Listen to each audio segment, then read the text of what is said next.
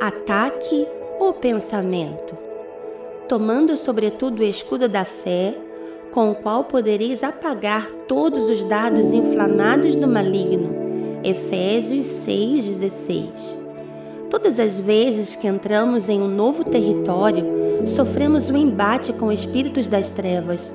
Nossos inimigos lutarão à medida que tomamos posse da terra espiritual que o Pai nos prometeu. Uma das armas que o inimigo costuma usar são os dardos inflamados. Esses dardos têm feito um estrago no meio do povo de Deus. Os dardos são ataques que sofremos em nossa mente com pensamentos, imagens, figuras, seguidos de sentimentos sufocantes terríveis. O que a igreja não entende é que esses pensamentos são manifestações de espíritos malignos e não apenas mais ideias. E esses espíritos tentam nos convencer a fazer ou ser aquilo que desejam, mesmo que essas ideias sejam contrárias à nossa nova natureza.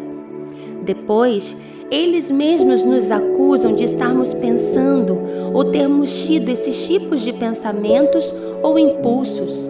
Eles atacam nossos pensamentos com dardos do tipo: seria ótimo se você batesse o carro e se matasse.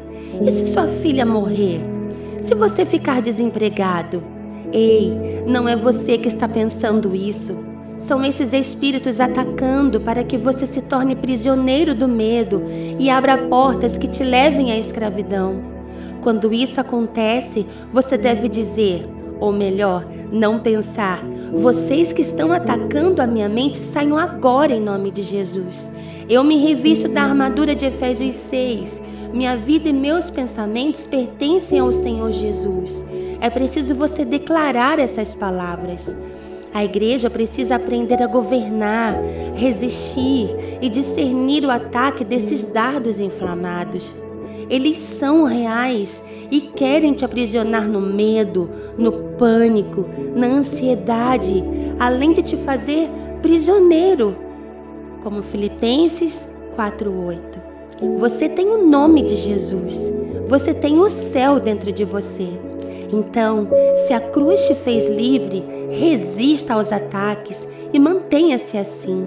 Nenhum ataque do inferno resiste ao nome de Jesus e ao comando de uma igreja pura que reconhece sua autoridade.